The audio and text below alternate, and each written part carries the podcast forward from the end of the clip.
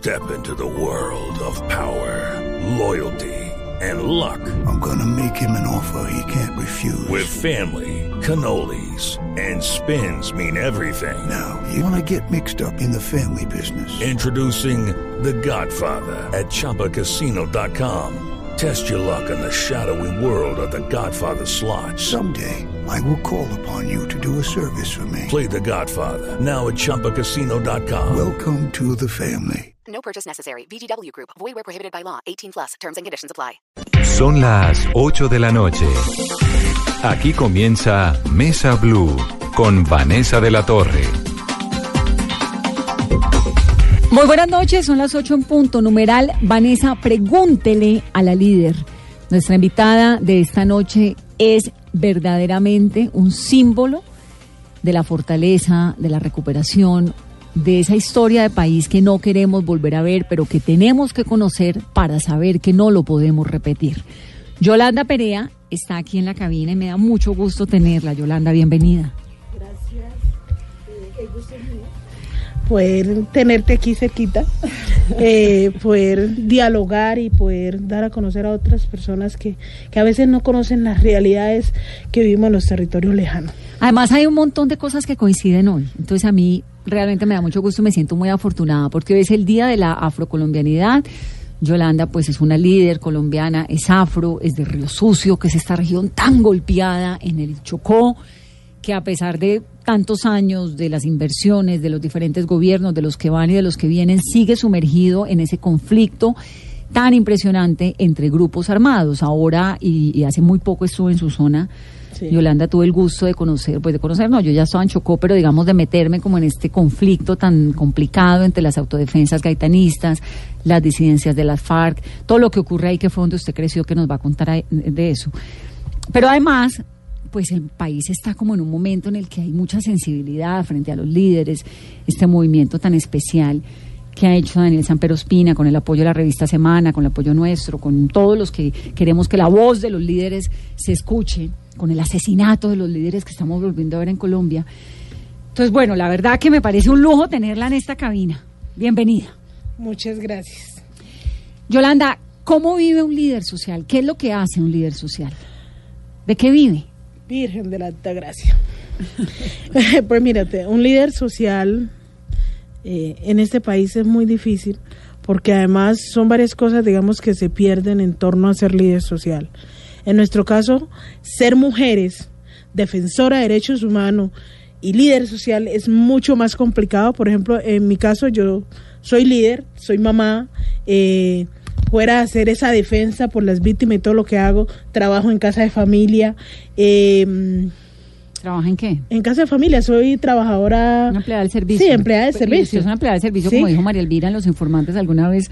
Con escolta con es, Sí, y cosa que les pareció extraño, pero es que también fuera de ser empleada de servicio, también soy líder defensora de derechos humanos y son, digamos, todas uh, unas múltiples eh, acciones que uno hace en defensa de una causa la cual uno ha sido víctima sobreviviente de este conflicto. Pero porque trabaja en una casa de familia. Pero trabaja en una casa de familia porque, por ejemplo, a mí me encantaría trabajar en todo el tema que tiene que ver con la agricultura, porque, digamos, eso fue lo que me inculcaron mis abuelos y mi madre, pero no lo puedo hacer. Entonces, como no lo puedo hacer, lo que tengo a, a primera mano es trabajar por día en casa de familia. Y es allí, por ejemplo, que hacemos parte del sindicato tras de Unión de Trabajadoras Afrocolombianas del Servicio Doméstico, donde en su mayoría somos mujeres que muchas tienen otras capacidades y otras preparaciones eh, academia, académica, pero que terminamos trabajando en el servicio doméstico porque a veces es más fácil, más flexible cuando uno trabaja por día.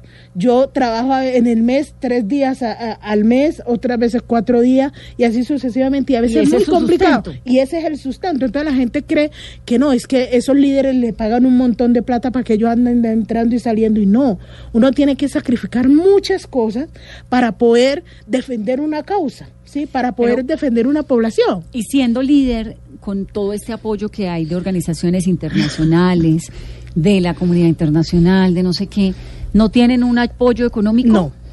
No hay un apoyo económico, lo único que sí tenemos es un apoyo en discriminación y persecución, ese sí lo hay, se vive latente y constante encima de nosotros, pero económicamente no tenemos un apoyo.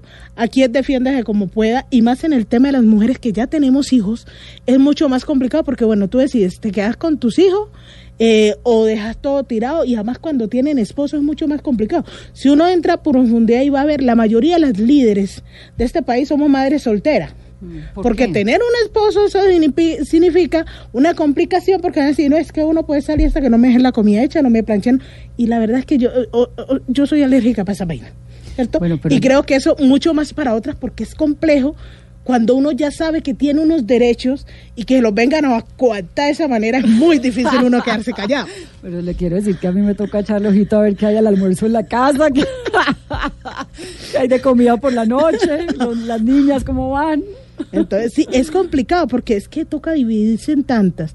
Y, por ejemplo, las compañeras que sí tienen sus esposos, por ejemplo, tienen que madrugar antes de y dejar todo listo para poder, digamos, las horas que no voy a estar, como no me reclaman. enseñarle a los señores que cocinen solos. No, pero con este casa. país de machista que hay, entonces hay algunos que sí son flexibles, antes se unen a la causa, pero en su mayoría no. Y es allí donde uno encuentra el problema de que muchos compañeros se retiran en su momento porque realmente, digamos, no tienen el apoyo, pero sí, digamos, la discriminación. Bueno, es que usted prefiere a sus mujeres que a mí, es que usted prefiere a la calle que a mí. Entonces también, digamos, el papel que se juega, el ser mujer, defensora de derechos humanos, sobreviviente a ese conflicto armado, bueno, ¿en qué posición voy a jugar? Y es de donde muchas terminamos siendo madres cabeza de familia y defendiendo muchas causas en pro del restablecimiento de nuestros derechos. Entonces, Yolanda, ¿usted trabaja en una casa tres, cuatro días al mes o a la semana? al mes Al mes. Los otros días tiene su trabajo. Los- no, los otros días estoy eh, en torno a capacitaciones, talleres. ¿Y a veces enseña? cuando me da, me, a, a veces tengo chance en universidades que quieren, digamos, saber de mi vida y cómo es todo el tema de reconciliación y eso. Y por ejemplo, por ir a una universidad, a veces a mí me pagan un taller o una conferencia más que todo en las clases que tienen que ver con personas que se están formando en lo que tiene que ver eh, psicosocial. ¿Cierto? Entonces todo el tema de psicología, cómo se están formando, pero también hay algo, y a mí me gusta ir a veces porque yo les digo, es que ustedes se van a echar aquí cinco años sentadito, así que no me van a generalizar que cinco años van a salir a venderse por cualquier peso. Prepárense bien porque son el futuro del mañana. Entonces digamos que todos estos consejos y todo colocar mi historia de vida a disposición de todo esto estudiando y que sepan qué es lo que hemos pasado, porque a veces los académicos no conocen lo empírico y ahí es donde entramos nosotros. Nosotros nos hemos preparado empíricamente, no somos de la academia algunos, pero empíricamente tenemos una experiencia que muchos la adquieren en la universidad mientras nosotros lo adquirimos en la realidad y estar metido en el barrio, en el barro diariamente. Usted tiene, Yolanda, para quienes no saben, tiene una historia muy impresionante que arranca cuando tenía 11 años. Hoy en día tiene 35. 35. 11 años y cambió su vida porque eh, fue víctima de un abuso sexual, de una violación, con unas consecuencias muy dramáticas, pero, y lo más, digamos, a mí todo me parece muy impresionante, pero su mamá murió, ¿no? Como consecuencia de un reclamo que hace, Sí. ahorita me cuenta eso, que es tristísimo, pero lo inspirador es que se recupera de la vida y se para al frente y llega a un micrófono y llega a una aula de clase y va por el mundo contando lo que no puede seguir pasando en Colombia. ¿De dónde saca esa fuerza? Mira, yo saco la fuerza porque para mí, yo, mi mamá era una berraca. Mamá era, era mi todo. Y cuando estaba pequeña, que mamá estaba en la casa, yo siempre quería ser como mi mamá. Yo siempre quería, eh, cada paso que mi mamá que- daba, yo quería estar atenta a él porque lo quería dar igual. Cuando mi mamá muere y me queda esa responsabilidad y esa culpa, sí, que se ejerce a mis 11 años, que si yo no le cuento a mi mamá, no hubieran asesinado a mi mamá. Entonces, eh, fue muy complicado y muy duro para mí. Entonces, cuando yo recupero mi voz, que la recuperé gracias a una atención psicosocial, que yo empiezo a hablar cuando yo entiendo que primero que todo era, tenía una niña, tenía 11 años. Yo no podía defenderme, no podía defender a nadie, ¿cierto? Y la única que me podía defender era mi mamá. ¿Y su papá dónde estaba? Mi papá, ve, la historia de mi papá es chistosa, ¿sabes? Yo hace seis años conozco a mi papá. Porque mi mamá eh, tuvo sus hijos y se separó de mi papá. Porque mi papá es eh, muy querido con mi mamá, pero era muy perro y mi mamá era de las que no aceptó esa recocha, ¿cierto? Y eh, lo que ella nos contó en su tiempo, y mi papá también lo aceptó, y reconocemos que mi papá es de Pati Alegre. Entonces, eh, yo conozco a mi papá hace seis años, y nosotros siempre nos criamos con mi mamá. no- nosotros lo fuimos al lado de mi papá cuando tenía cinco años.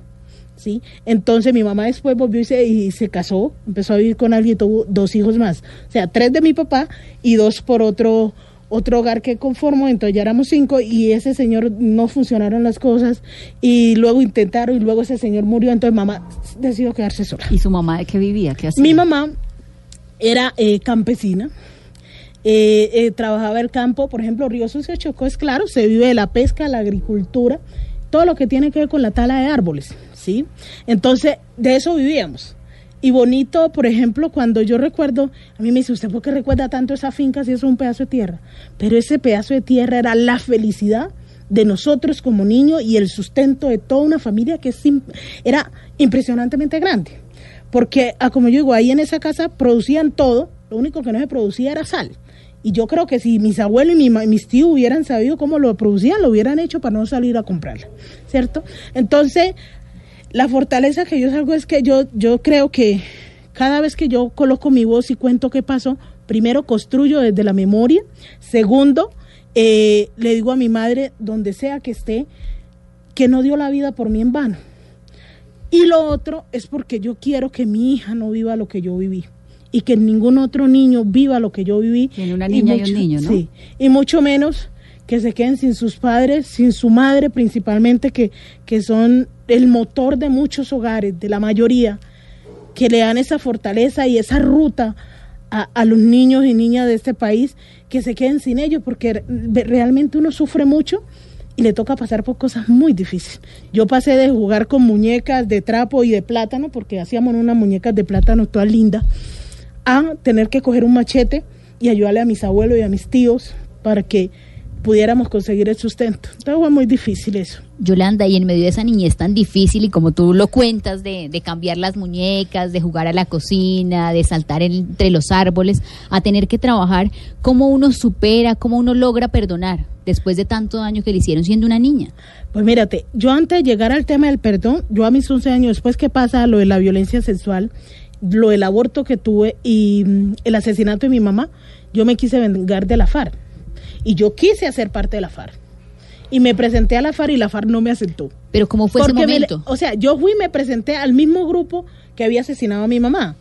Y cuando yo llegué, tan de mala que estaba precisamente el mismo jefe y toda su galla, y dijeron, ¿y usted cómo se llama? Me dije, no, yo soy Yolanda Pérez. Me dijeron, ¿usted es la hija de la final Ricardina? Le dije, yo sí. Me dijeron, no la podemos recibir porque usted solo busca venganza. O sea, así. Luego me fui para otro grupo y cuando llegué allá, hacía media hora había llegado alguien a decir que si yo llegaba no me, no me aceptaban. Tampoco me aceptaron. ¿Y la venganza cuál era? ¿Qué quería hacer? Y luego, como no me aceptaron, tenía una única, una última opción. Y a mí mis abuelos y mi tío Lucho me habían enseñado a manejar todos los químicos de esa finca. Y yo quería matar a todos. O sea, yo solo quería llegar y matarlos a todos porque es que habían acabado con mi mamá y mi familia. Y preparé una jarra de jugo de moresco. Eh, ese, es, el moresco era morado, o sea, morado porque habían varios colores, pero los que más compraban en la casa era morado y color como fresa, entonces era rosado el uno y el otro morado. Entonces el morado, que era como de uva, preparé una jarra grandota, me coloqué una blusita porque mi cabello era cuando está suelto se vuelve algo emocionante y se abre todo. y, Afro grande. Exacto. Entonces me coloqué una pantaloneta, cogí mi jarra y me fui a entregar el jugo, porque ellos siempre que estaban recién llegados pedían agua pedían jugo. Entonces yo dije, pues aquí es mi momento. Le eché todos los químicos que manejaban esa finca, se lo eché a esa jarra y me fui para allá. Cuando yo estaba para llegar entre 10 y 15 minutos, 10 y 5 minutos, eh, aparece un primo. Me dice, prima, deme jugo, es que. Y venía él de trabajar. Y aparece un primo y me dice que deme jugo, es que con este calor. Y yo, como que, ¿cómo lo mato, no? Sí, claro. Pues, ¿cómo lo mato si mi, te- mi abuelito me dice que yo maté a mi mamá y mi abuelito me odia? Imagínense, si mato a este, ahora sí es verdad porque soy yo que lo voy a matar, ¿no? Yo dejo caer la jarra de jugo, mi hermano, eh, mi primo me trajo todo de lo peor. Y yo le dije, ¿sabes qué? O se va para su casa o terminan llegando de mi abuelita y que ella le dé allá. Ahí a mis 11 años yo, yo no podía matar gente así por matar, teniendo en cuenta que iba a matar gente que no tenía nada que ver con lo que me había pasado, porque es que además no solo estaban, por ejemplo, los siete integrantes que asesinaron a mi mamá, sino que habían otros y además eran chicos jóvenes, ¿sí? Ha- Habían unos, chicos jovencitos, entonces yo no quise entrar. O sea, yo ya ahí lo dejé todo y dejé...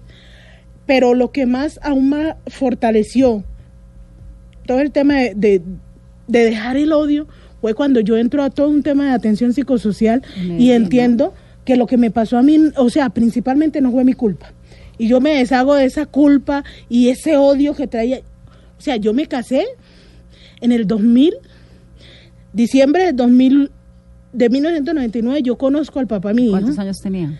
Tenía entre 14, 15 años más o menos. Es que le pasó todo muy chiquita, Yolanda. Pero mírate que yo me caso porque es que yo, yo creía que si yo estaba al lado de un hombre me iba a proteger y no me iba a pasar nada. Grave error.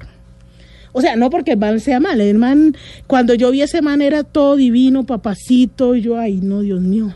Ahí sí se cumplieron pues las novelas esas pues que apareció el príncipe, pura vaina, pero bueno. Eh, sin embargo, eh, el chico, ¿para qué? Nosotros nos conocimos en diciembre de 1999 y para enero del 2000 ya estábamos viviendo juntos. Para enero del 2001 ya teníamos nuestro primer hijo. Para, eh, para octubre del 2003 ya teníamos nuestro segundo hijo. O sea, eso parecía rápido y furioso. Pero ahí, en ese transcurrir de ese tiempo, todo se me volvió a, o sea, en vez de mejorar mi vida, empeoró. Y fue que cuando le daba de seno a mi hijo, me miraba y yo empezaba a llorar como si me estuvieran chuzando los ojos. ¿Por qué? Y era una culpa que yo sentía y yo lo miraba y yo decía, "Ves, ¿por qué a este sí lo cuido? ¿Por qué a este sí lo protegí? ¿Y por qué al otro no?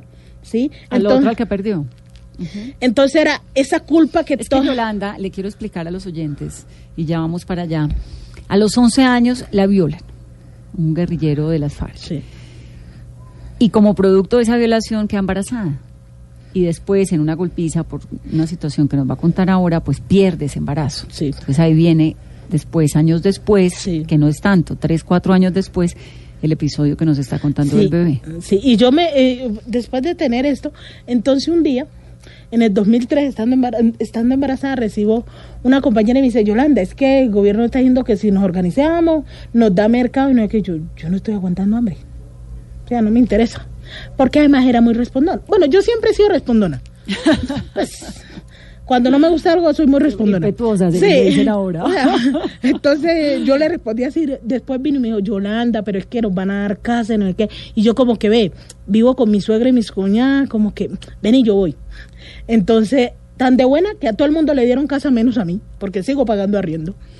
Y lo bueno de esa reunión, que yo digo que fui tan de buena, fue porque conocí una psicóloga, Nancy, del hospital de apartado y empecé a hablar con ella. Empecé a ir diciéndole qué, qué sentía, por qué era agresiva, por qué a veces paraba más callada y que pues tenía esa amargura. Y ahí fue entendiendo que lo que pasaba no era mi culpa. ¿sí? Y que lo que viví, o sea, era muy niña para yo eh, ser la culpable de tanta violencia y tantas cosas. Yolanda, usted vivía en Río Sucio, ¿no? Que Sí. es en el, en el Chocó, a orillas del río Truandó.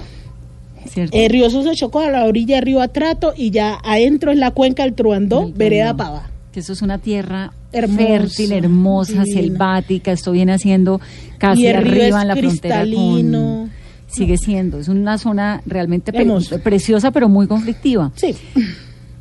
¿Qué tan frecuente era en esa época la guerrilla ahí? ¿Mucho? Pues a- afuera no, pero adentro pues pasaban por la casa cada ratico. Por su casa Sí, entraban y porque por la casa era donde estaba eh, el camino, entonces por la parte de atrás era por donde pasaban constantemente. ¿Y ustedes Y eran los cinco hijos Sí, claro. con la mamá? Sí, porque mira, lo bueno de esa finca, lo bonito, la casa de mis abuelos era de dos pisos. Y las casas de cada uno de mis tíos, incluso la de mi mamá, era de un piso. O sea, porque la casa madre era la de mis abuelos. Ya la casa de un pisito era de sus hijos, ¿sí? Entonces era bonito y, por ejemplo, ahí había uno que yo todavía le pregunto a mi tío que él cómo hacía.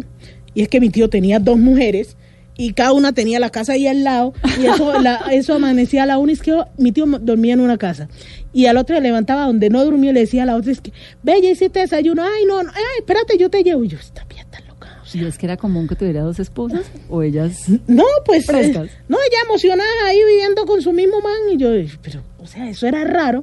Pero, o sea, a mí me causaba era risa, por ejemplo, cuando no dormía en una de esas dos casas. Al otro día que llegaba, donde fuera que llegaba, eso era una pelea y él le tenía que ir a comer donde mi abuelita, porque ninguna de las dos le daba comida. ¿Y ustedes vivían de la vida campesina? Sí, claro. del trabajo de la mamá? Sí. ¿Iban a la escuela? Sí, entonces nosotros en Río Sucio Chocó afuera, en el municipio, teníamos la casa. Y adentro era la finca. Entonces, por ejemplo, nosotros estudiábamos eh, todo el año en, en Ah, afuera, en el, en el casco urbano. Y después nos íbamos para la vereda. Entonces, uno siempre vivía emocionado que se pasen rápido los meses, los días, para poderse uno ir para la finca y poder estar allá. Y estar allá era emocionante. Porque nosotros llegábamos y éramos como los chachos, porque éramos los nietos más grandes, eran como los chachos de, de esa finca. Cada quien tenía un caballo y andaba para adentro y para afuera. eh, Una infancia sus- linda. O sea, era emocionante. Y Por con ejemplo, amigos y primos y... Sí, pero lo emocionante, por ejemplo, entre hermanos, los tres hermanos más grandes, era porque nosotros, eh, como había palos de guayaba, de caimito, de todo un poquito, entonces cuando era eh, fe- cosecha, más que todos los caimitos, nos íbamos y empezábamos, subía uno y cogía uno y después nos acostábamos debajo del árbol y nos quedábamos mirando así. Había veces que coincidíamos al mismo, A mirar el mismo. Ah, Entonces cuando nos subíamos rápido terminábamos cogiendo el mismo. Entonces al final terminamos, ¿sabes qué? Mejor partámoslo por la mitad y cada quien un pedazo. Este era muy bonito. Y en esa época en que había tanto reclutamiento infantil, a sus hermanos o a sus primos, ¿la guerrilla trató de llevárselos? No, Nunca. No, a nosotros ahí en, en esa finca, porque además había un respeto a esa familia, ¿sabes?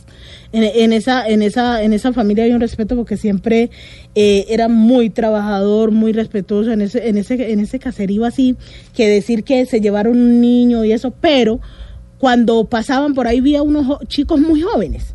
Sí, pero nunca que fueron, digamos, que se llevaron a alguien de nosotros de ahí directamente en esa ocasión, no.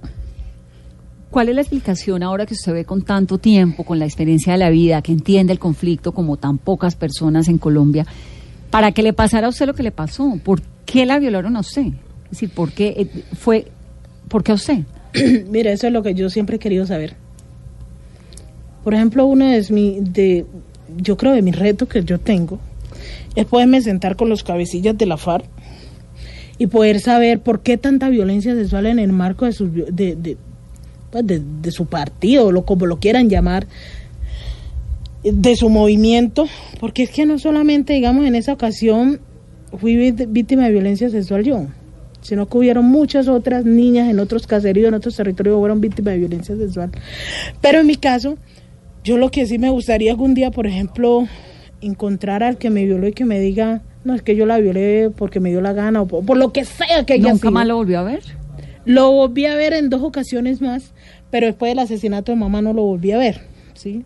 Sí. Y es que el asesinato de mi mamá fue un poco raro, ¿sabes? Porque mi mamá después que le reclama a la FARC, Entonces, ¿a usted le ocurre este episodio? Es una niña pequeña y su mamá se va furiosa con ese ímpetu. Si lo tiene usted, no me la alcanzo a imaginar. a. Pues mírate, eso ocurrió a los 11 años. Mi mamá se fue para una fiesta con mi abuelita y mis tías y mis tíos y solo nos quedamos con mis abuelos. Y esta persona primero llega en la tarde, me pide una, la tabla de donde estaban las vacunas y todo el ganado, yo se la mostré, volví ese juego, yo seguí en mi juego, porque ese era mi deber ser. ¿Sí? Seguir jugando con mis hermanos y corriendo. Y entre las 11 y las 12 de la noche esta persona viene y me apunta con un revólver en la cabeza y me dice que si hago ruido o algo, le hace algo a mis hermanos. Entonces El yo lo que hago es que, sí, quedarme quieta. ¿Usted Y- lo había visto antes por la casa, por el patio de atrás, sea, por donde pasaba? sí, claro, siempre pasaban por ahí con esas, esos morrales grandes y encamuflados, pasaban por ahí. Mm. Entonces cuando esta persona me abusa, yo me escondo y la única que me consigue al otro día fue mi mamá. Cuando mi mamá me consigue, eh, mi ropa estaba toda llena de sangre y mi mamá me pregunta, hija, ¿qué le pasó? En la casa había una regla, y más con mi mamá, es que tú nunca podías mentir. Y tú siempre, por muy dura o muy fácil o sin importancia que fuera el tema, siempre había que contar con ella yo le cuento a mi mamá, le expliqué cómo era la persona y que era de las que constantemente, digamos, estaban pasando por allí.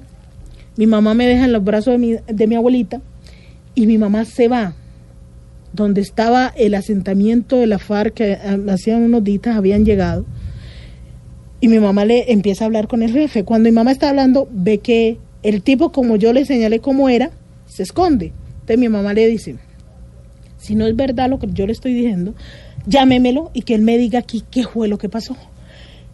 El jefe se enojó mucho, dijo que no lo iba a llamar y no lo llamó. ¿Quién era el comandante? ¿Eso era frente qué? Eh, ¿51? frente de 57. 57. y no lo llamó. El hecho es que discutieron feamente con mi mamá. Mi mamá se regresa, ¿sí? Eh, nos enteramos pues los detalles porque mi mamá empezó a hablar con mi abuelo y mi abuela y nosotros estábamos ahí, pues le voy contando qué fue lo que pasó. Y cuando asesinan a mi mamá, ahí, Por haber ido a reclamar. ahí fue detonante porque a mi abuelito lo sentaron en un tronco de madera y uno de ellos le sostuvo la cara y que viera cómo asesinaban a su hija por estar reclamando lo que no debía y por lanzarle la voz a un guerrillero, a un jefe de la guerrilla. Y fueron siete tipos fuertemente ar- armados, con fusiles, con pistola, y asesinaron a mi mamá. Y ahí es donde, por ejemplo, le disparan a uno de mis tíos, que queda herido, y en esta ocasión mi tío todavía carga con esa herida porque como no lo dejaron sacar al pueblo, se le recogió el tendón y le salió por el talón. Y tiene todo ese talón abierto. ¿Su mamá cuántos años tenía? Mi mamá tenía, ve, voy a revisar esa parte, ¿sabes? Pero mi mamá era jo- muy joven, mi mamá tenía por ahí unos 35 años, porque también es una de las menores de los hijos de mis abuelos. Entonces digamos que era como la chacha, Sí. la consentía, la... Y usted ahí Pero- se queda muda, sin O voz. sea, ahí, ahí es donde yo llego a un punto que cuando asesinan a mi mamá yo consigo mucha respuesta. Por ejemplo, que una persona la matan y no vuelve. Por ejemplo, que Dios existe y que está en todos lados. O sea, todas esas explicaciones me las dieron. Y te digo que las aprendí ahí porque, por ejemplo, cuando yo salí embarazada de, eh, de mi primer hijo, que es el de la violación. en el 2011, eh, no, Ah, no, no, hijo después, después, eh, sí. mi hijo que, que está conmigo me dice, eh, le digo yo, abuelita, es que pues estoy embarazada, explícame cómo es el proceso. Y me dice mi abuelita, no, es que nace por el ombligo. Y mi hijo nace y yo era en el hospital caminando y entrando y yo era esperando. Y la enfermera me decía, no, acuéstese. Yo estoy esperando que nazca. Por el ombligo. O sea, o sea, o sea, era tanta mi confianza en lo que me decía mi abuelita, que lo, lo que dice mi abuelita para mí es sagrado. Y después la llamé y le dije, abuelita, usted se pasa, en serio. Usted como me dijo que nacía por el ombligo, si nació fue por otro lado. Usted, mija, en esta época se cree eso.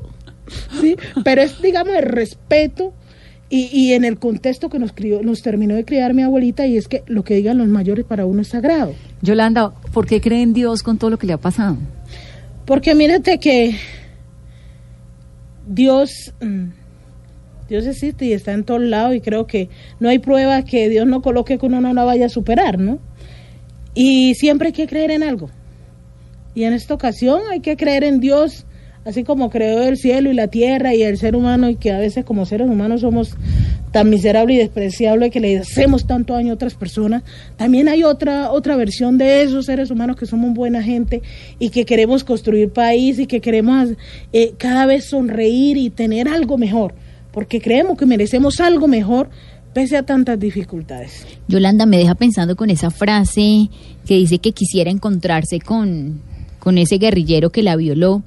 Para las FARC, y, y ha sido un tema muy sensible en el marco del posconflicto, que las FARC reconozca que cometieron abusos sexuales, violaciones, ellos siempre lo han negado. Usted hoy podría, si no es con el guerrillero, pedirle a las FARC, al jefe de este partido, a Rodrigo Londoño, que ellos reconozcan que no fue solo su caso, sino el de muchas mujeres.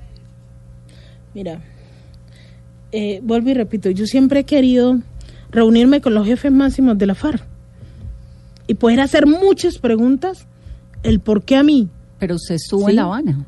No, estuve a punto de ir y sabes que pasó algo muy charro, ¿No alcanzó a estar? No.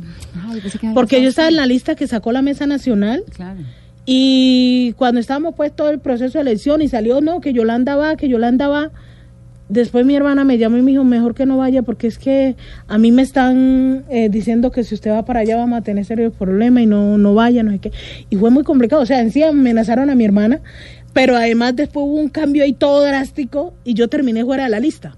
¿sí? Entonces Ah, bueno, yo no entonces fui. usted no- usted al final no fue. No, no, al final no fui. Pero sí, por ejemplo, tuve a nuestra compañera Chole, la cual llevó nuestra voz y la colocó allá. Y el tema que tiene que ver con los jefes de la FARC, yo creo que tarde o temprano lo tienen que hacer y tienen que reconocerlo, porque en sí había mucha violencia en el marco del conflicto armado y sus movimientos donde ellos estuvieron, hubo muchas niñas que fueron abusadas de violencia sexual. Por ejemplo, el registro único de víctimas tiene 27 mil víctimas de violencia sexual en el marco del conflicto armado y, y ahí están todos los actores. ¿sí? Está la FARC, están los paramilitares, está el ELN, también está la fuerza pública. Casi la mitad de los casos ocurrieron entre el 2000 y el 2005 como consecuencia de una arremetida paramilitar que se recrudeció. Los paramilitares son responsables del 32% de los casos de violencia sexual en Colombia, las guerrillas en general, el ELN, las FARC, del 31%, es decir, esto es parejo. Y a los agentes del Estado se les acusa de cometer por lo menos 200 de esos actos de violencia sexual. 829, vamos a hacer una pausa rápidamente y regresamos con Yolanda Perea, numeral. Vanessa, pregúntele a la líder Caro.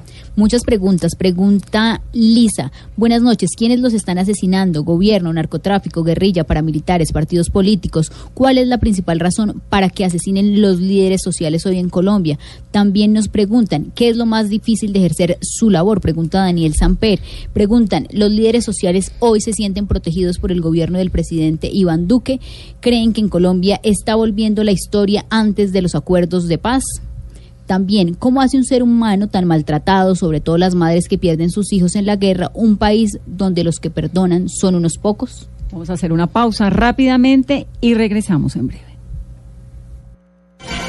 Estás escuchando Blue Radio con el Banco Popular. Siempre se puede. Doña Susana, si responde la siguiente pregunta ganará muchos premios. ¿Está lista? Sí. ¿Usted abrió un CDT en el Banco Popular? Sí. ¡Ganó! Con el ahorro ganador CDT, siempre ganas. Sin rifas ni sorteos. Ahorra y obtén mayor rentabilidad. Más información en www.bancopopular.com.co. Banco Popular. Somos Grupo Aval. Aplica condiciones. Vigilado Superintendencia Financiera de Colombia. Respiras fútbol. Palpitas fútbol. Vive ese fútbol.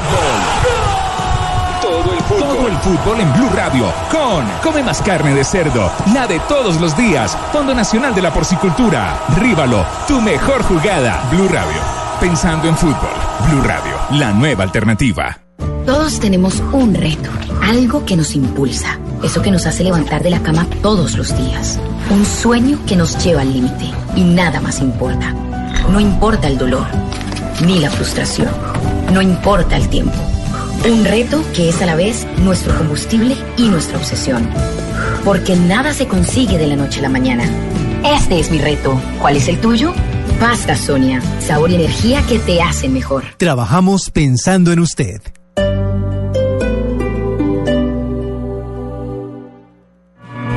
El fado, el género musical portugués por excelencia, llega al Teatro Mayor Julio Mario Santo Domingo con las grandes voces de Antonio Zambullo y Carmino, 14 y 15 de junio. Compre ya sus entradas a través de primera fila o en taquillas del teatro. Apoya a Bancolombia y Caracol Televisión. Invita a Blue Radio y Alcaldía de Bogotá. Más información www.teatromayor.org. Códigos PULEP AER 757 y MHA 936.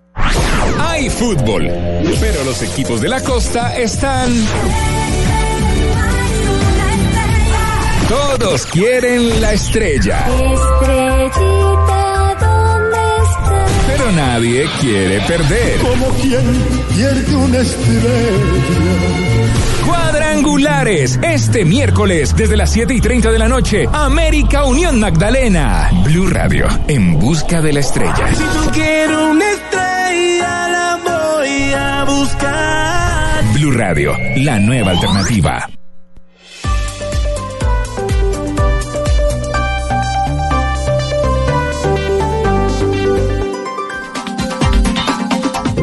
...833, numeral Vanessa, pregúntele a la líder. Duras palabras y valerosa mujer, dicen José Luis Galvis.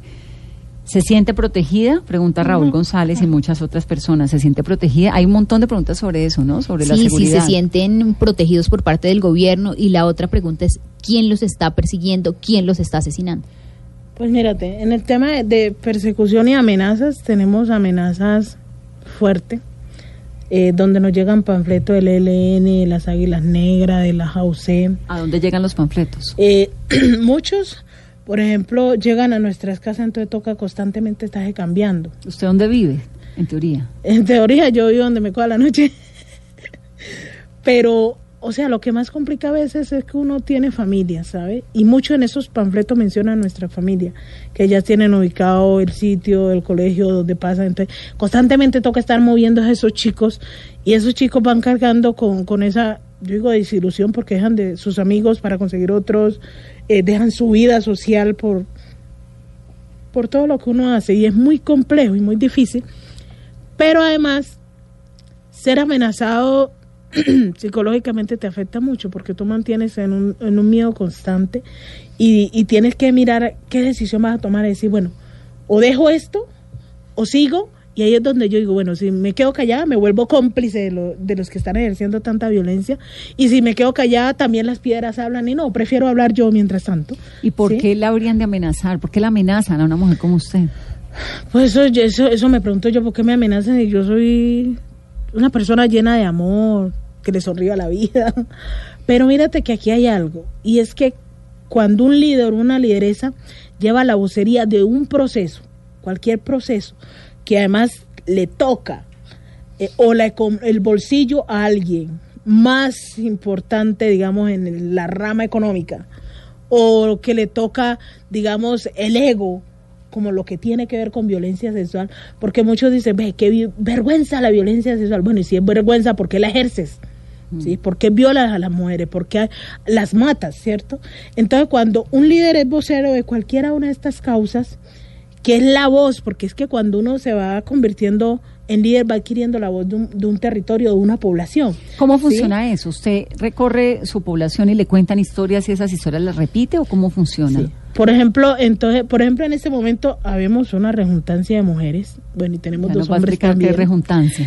donde hacemos parte de las mesas de víctimas, pero también hacemos parte de organizaciones, donde tenemos a muchas lideresas eh, que estamos defendiendo la casa, pero además muchas de mis compañeras están amenazadas. Sí, tenemos el caso de María Chole, de Luirlena, eh, de Rubiela, sí, y, y, eh, de Gineria. O sea, tenemos muchos casos de compañeras que simplemente estamos diciendo, ve, yo viví esto y lo que quiero es que otro no lo repita. Yo viví esto y lo que quiero es que lo trabajemos de la mano, ¿sí? Para sacar adelante desde el tema de la reconciliación, pero también trabajando un proceso de atención psicosocial integral, ¿sí? Que nos permita recuperar nuestras vidas y poder avanzar y no quedarnos ahí que nos vean como la víctima y pobrecita. Porque a mí cosita que me moleste más es que, por ejemplo, yo estoy hablando, es que viví esto y yo escucho por allá y pobrecita. Yo no soy pobrecita. Yo soy una persona sujeta de derecho y que mis derechos fueron vulnerados en el marco de conflicto armado y lo que estoy es diciendo, que lo que pasó, me pasó a mí no le puede pasar a ninguna más ni a ninguno más. ¿Por qué, si no es un trabajo remunerado, lo sigue haciendo? Porque yo creo que lo que me pasó a mí nadie más tiene que vivirlo y para eso tenemos que construir memoria. Para eso tenemos que hablar y basado en eso eh, ir construyendo paso a paso qué es lo que ha vivido este país, indolente, que le importa mucho lo que han vivido los de los pueblos lejanos, ¿sí? Y que a veces, y bueno, yo no sé, los, de los bogotanos algunos me van a odiar, pero por ejemplo, yo a veces me, ha, me molesta estar en Bogotá. ¿Y sabes por qué? Porque yo salgo a la calle y yo, yo soy más saludable que, Que un. Sí, entonces yo buenos días, buenos días. a mí me choca que no me conteste. Pero mira, aquí la Carolina gente- bogotana y es simpaticísimo. No, pero es que la mayoría son callados, no contestan. Pero será porque viven ocupados y no. No, no, no, tienen- qué pena, tú puedes ir ocupada con las manos, pero la boca va vacita. Y uno puede decir buenos días, buenas tardes, perfectamente. O sea, a usted lo que no le gusta es que no la saluden. Exacto, porque mira, que una sonrisa puede salvar una vida. ¿Sí? Pues por lo menos alegra el día, ¿no? Sí. A mí me da un poco de pena, me, me pasó ahorita en un ascensor que estaba, venía pensando y un poquito preocupado porque Yolanda no llegaba y de pronto cuando dije hasta mañana, levanté la cabeza y era un amigo y le dije, qué pena que no te ha saludado, pero estaba... Pero, Pero de pronto es eso, ¿no? Puede ser el despiste, mañana. ¿será? Ok. Qué pena. El afán de la vida que le va No, quitando no, a no, uno no. como lo de mirarse a los Pero ojos. mira, por ejemplo, tú tuviste en Chocó. ¿Cómo era Chocó? A ti, los niños, No, pero los es que abuelos, Chocó todo es el el mundo te paraíso de la saludaba, todo- felicidad. O sea, pese a tantas dificultades que tenemos, todo el mundo saluda. Y todo el mundo baila. Y si pasan tres, cuatro veces por donde estás tú, vuelven y te saludan. Y todos bailan. Y... Y entonces yo digo, bueno, ¿por qué acá no? Y yo he llegado donde compañeros que viven en el edificio y yo le digo, ve, tú sabes tu vecino que vive ahí, ¿cómo? es?". No tengo ni idea. Y yo, ¿cómo que no tenés ni idea? Y si te pasa algo... O sea, tenerla a usted vecina es... Sí, porque... Entonces, digamos, es esa problemática que a veces, digamos, y que no nos podemos quedar callados nosotros los que defendemos algunas causas porque lo que buscamos es que no se repita. Porque lo que vivimos nosotros no es algo normal. La violencia sexual en muchos de los casos es un delito de lesa humanidad y es algo gravísimo. Gravísimo. ¿sí? Y que no se puede repetir. Está el Entonces, texto del Centro Nacional de Memoria Histórica que es eh, La guerra escrita en el cuerpo, que es impresionante cada capítulo. Realmente el cuerpo de las mujeres en Colombia en algún momento de la historia terminó convertido en un libro en el que se escribió la guerra. En Por todos los sentidos. Hay una foto de Chucho Abad que es muy impresionante, que está en el claustro de San Agustín, en una exposición que siempre digo que hay que ir a ver, donde hay una mujer escrita con las siglas de las FARC en cuchilla sobre y así el tienen el descaro de decir que no hubo maltrato y que no hubo violencia No. sexual. Ahora, Y eso es- le quería preguntar.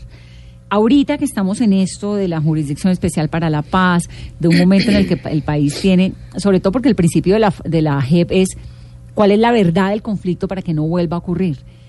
¿Qué tan conscientes somos los colombianos de lo que ocurrió en la guerra? Y ahí es donde decimos la verdad. Ahí es donde decimos las mujeres, mi verdad cuenta. Y es ahí donde el 22 de, el 2 de agosto del 2018 que nosotras entregamos 2.000 casos de violencia sexual conjuntamente con la campaña No es hora de callar de Ginés Bedoya y la red de víctimas y profesionales y las mesas de víctimas y donde nosotras creamos una red que se llama Red de Víctimas de Violencia Sexual Entretrenzando la Confianza. Y es como entre nosotras mismas como víctimas nos estamos apoyando. Y mírate que uno de los, los problemas que está pasando con la G es el desconocimiento de los mismos acuerdos que crea este espacio. Y esa carga que le han dejado, digamos, a organizaciones, por ejemplo, eh, como Ruta Pacífica, como IMP, como las mesas de víctimas, que somos los que estamos diciendo, ves que hay unos acuerdos, hay que leerlo, y en el punto 5 habla de todo el tema de víctimas, también habla de cómo vamos a hacer las mujeres el acceso a la restitución de tierra y tener ya nosotros el título y que no lo tenga el hombre. O sea, y eso esa responsabilidad está en, uno, en unos poquitos, no está realmente en todo el gobierno de dar a conocer qué son los acuerdos y basado a eso, poder ahora sí yo, co- conociendo los acuerdos, puedes decir, realmente esto no me sirve, esto sí me sirve. ¿Pero hay una conciencia nacional frente a lo que ocurrió o no lo suficiente? No, no, no lo suficiente. Aquí toca seguir hablando, toca seguir difundiendo qué es lo que ha pasado y que muchos conozcan nuestras historias de vida y que esto sirva de reflexión, pero sobre todo de cambiar ese chip machista y patriarcalista que tiene este país y de discriminación, porque lo peor que hay, por ejemplo, de ser víctima de violencia sexual, es que tú eres víctima de violencia sexual y tú vas y te dicen, bueno, ¿y usted por qué salió esa hora? ¿Por qué andaba vestida así? ¿Por qué, por qué, por qué, por qué? Más no se colocan en tu papel y se ve, realmente primero lo que pasó no fue tu culpa.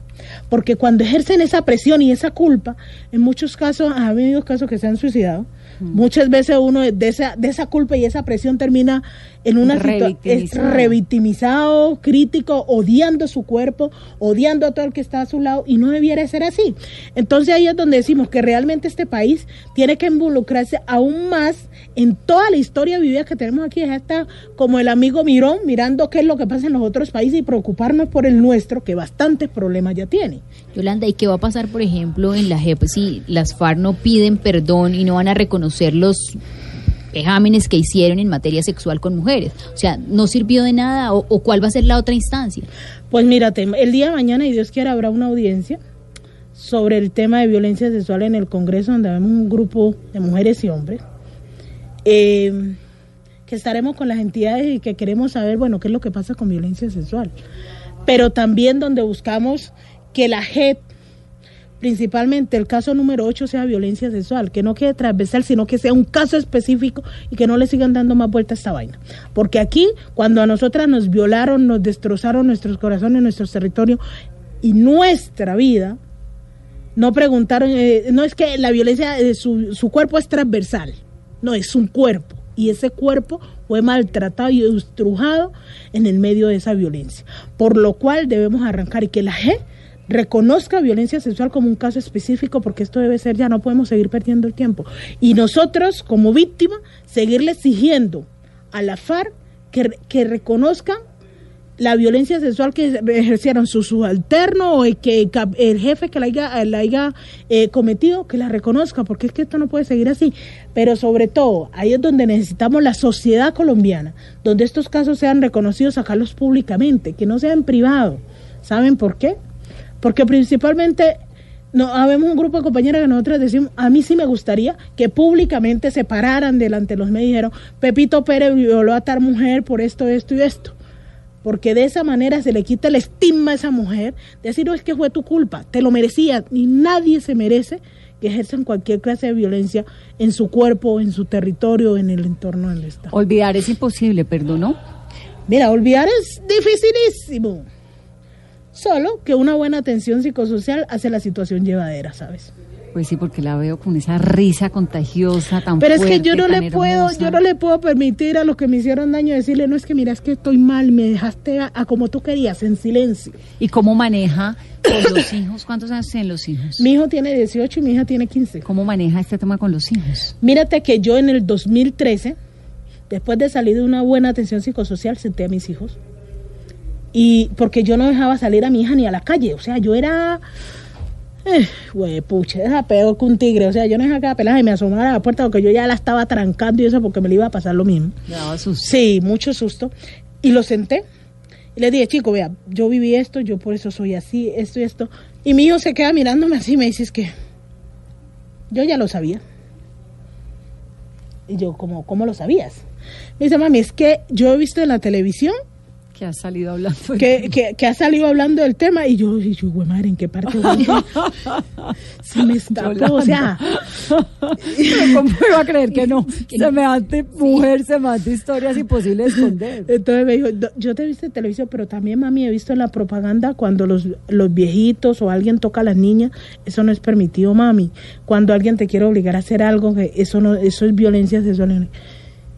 Y yo le dije, bueno, hijo, yo espero que me entiendan porque yo soy así, pero sobre todo quiero que trabajemos los tres juntos y, y avancemos. De usted depende también, porque así como usted hombre, también puede ser víctima de esto y yo no quiero que a ninguno de los dos me le pase algo. Y desde ahí mi hijo, digamos, es como el... Eh, eh, un hombre que se ha ido formando muy responsable, muy serio. Por ejemplo, yo a veces voy a salir y hay una ropa y me dice, mami, sé que tu ropa es tuya, yo sé que tú la compras, pero te aseguro que con esa no debes salir, mami. No salgas. O sea, estás en todo tu derecho y eres libre de hacer lo que quieras. Pero no te la coloques, mami. ¿Por qué? Le digo yo, Cristian, ¿y por qué no puedo? Dice, mami, lo que pasa es que hay gente tan morbosa y yo sé cómo eres tú. No, pero entonces ahí caemos en el error otra no, vez. Entonces mira, que usted se pero pone, mira lo que dice. ¿no? no, no, Pero es cuando me coloco licra que son muy pegadas al cuerpo. Entonces me dice, mami, es que tú no te vas a quedar callada y te dicen un mal un piropo malo o algo. Entonces, no se coloca la ropa. Le dijo yo, tranquilo, hijo, porque es que colocarme esa ropa diferente, donde se me marca hasta la conciencia, también depende de cambiar esos chips machistas y decirles que yo soy autónoma de andar por la calle y me da la gana desnuda y no por eso tienen que venir a tocar o a manosearme. Qué me grande, dices que, ah, bueno, Yolanda. mami, tú tenés razón. Yolanda, ¿y qué es más difícil? ¿Ser negra o ser líder social? Virgen de la Alta Gracia, mira, lo más difícil es ser negra. Porque el ser negra te coloca en unas condiciones ante un país discriminatorio como lo menos, como lo que tú solo sirves para ser eh, sirvienta, tú solo sirves para cargar adobe, tú solo sirves eh, para servir en las tareas fuertes, pero no digamos para tener una, una posición más allá. Y te lo digo porque la primera vez que yo tuve que sacar la comida de la basura sabiendo que ya había trabajado por la comida, para mí fue muy duro. Y fue muy duro porque llegué a trabajar en una casa de una pareja blanca donde me dijo haga el almuerzo y después almorzamos. Y los plátanos que tiene ahí, bótelos porque vamos a almorzar después. Yo organicé la casa, hice almuerzo y me fui a lavar un cestón de ropa.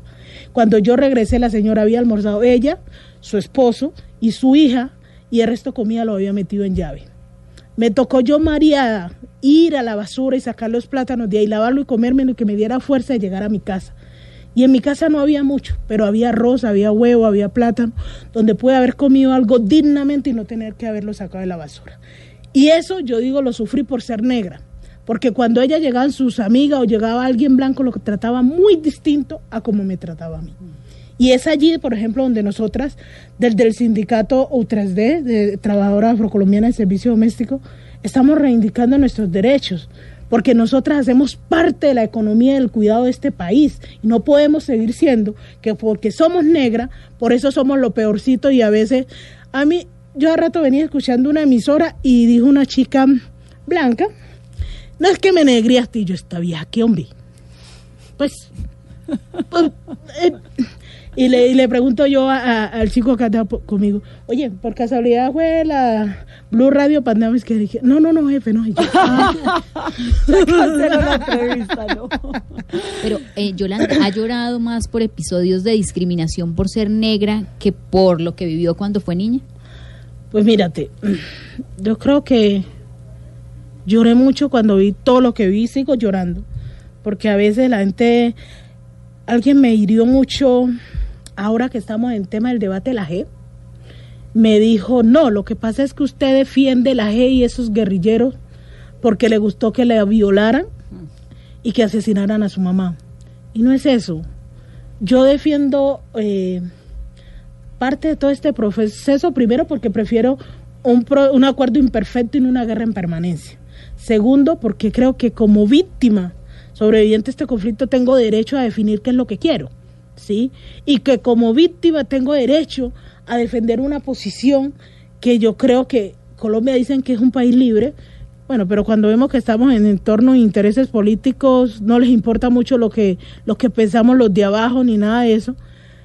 Y he llorado mucho en cada una de esas acciones. Pero también me he sentido a veces eh, con ganas de largarme para la quinta porra. Porque yo digo, pues, pues, si yo no estoy haciendo nada malo, yo estoy construyendo país. Lo que quiero es que nuestros hijos el día de mañana anden por las grandes ciudades sin temor a que les vayan a hacer algo, ¿cierto?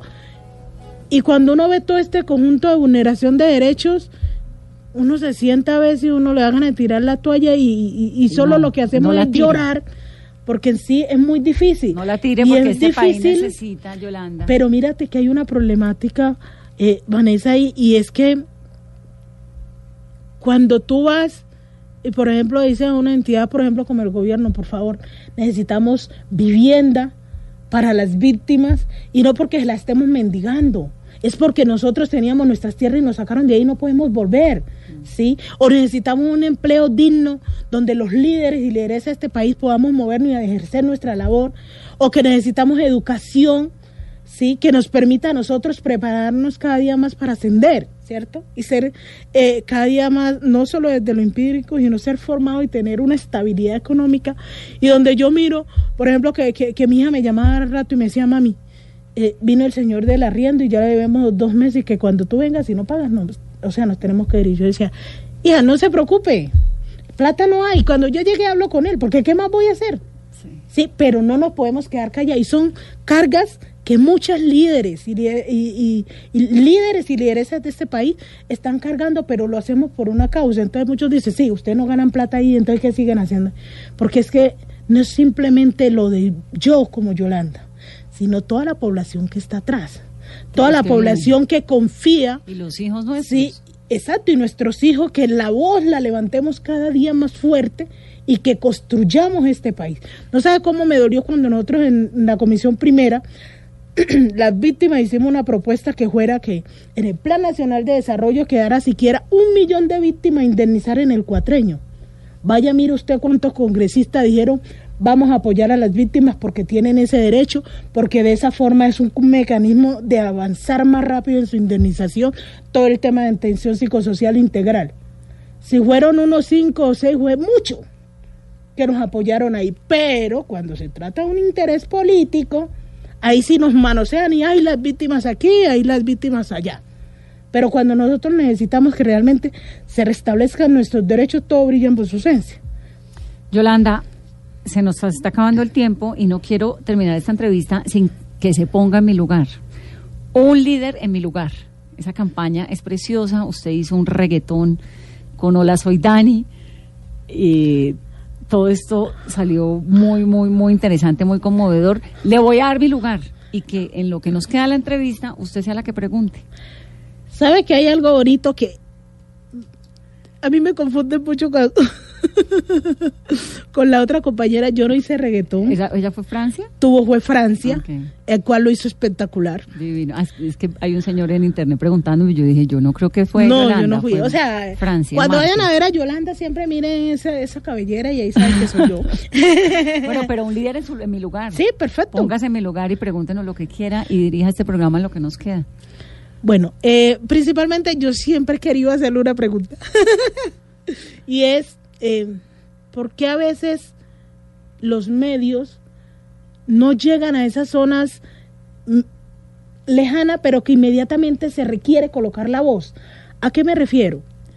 Que cuando nos amenazan y nosotros a- empezamos a denunciar en los territorios, no somos tenidos en cuenta y no que debe salir un referente mucho más alto para poder ser tenidos en cuenta. Pues es que a mí sí ahí me toca contestarle por mi experiencia. Yo sí voy. Yo me conozco el país, me lo he caminado, conozco las regiones, he ido a los lugares más apartados, he ido, conozco la pobreza, conozco la tristeza, conozco la muerte, conozco la, el miedo. Yo sí me conozco mucho el país. Entonces yo como periodista, pues le tengo que contestar con toda la sinceridad del mundo que cuando a mí me dicen eso o me lo preguntan o lo dicen en redes, es que usted los medios, yo no me siento aludida, porque yo sí me digamos, yo sí creo que el periodismo se hace a pie y me lo he recorrido. Yo conozco Río Sucio, por ejemplo, Sí. acabo de ir al Chocó, soy del Pacífico, entonces hay, hay, supongo que hay noticias que llaman mucho más la atención A que otras. ¿no? Y también a veces a muchos colegas pues se nos va la mano haciendo periodismo desde los escritorios. Yo realmente creo que el periodismo se hace a pie y hablando con las víctimas y contando y escuchando historias en los lugares. Y pues en mi caso lo hago, Yolanda, la verdad.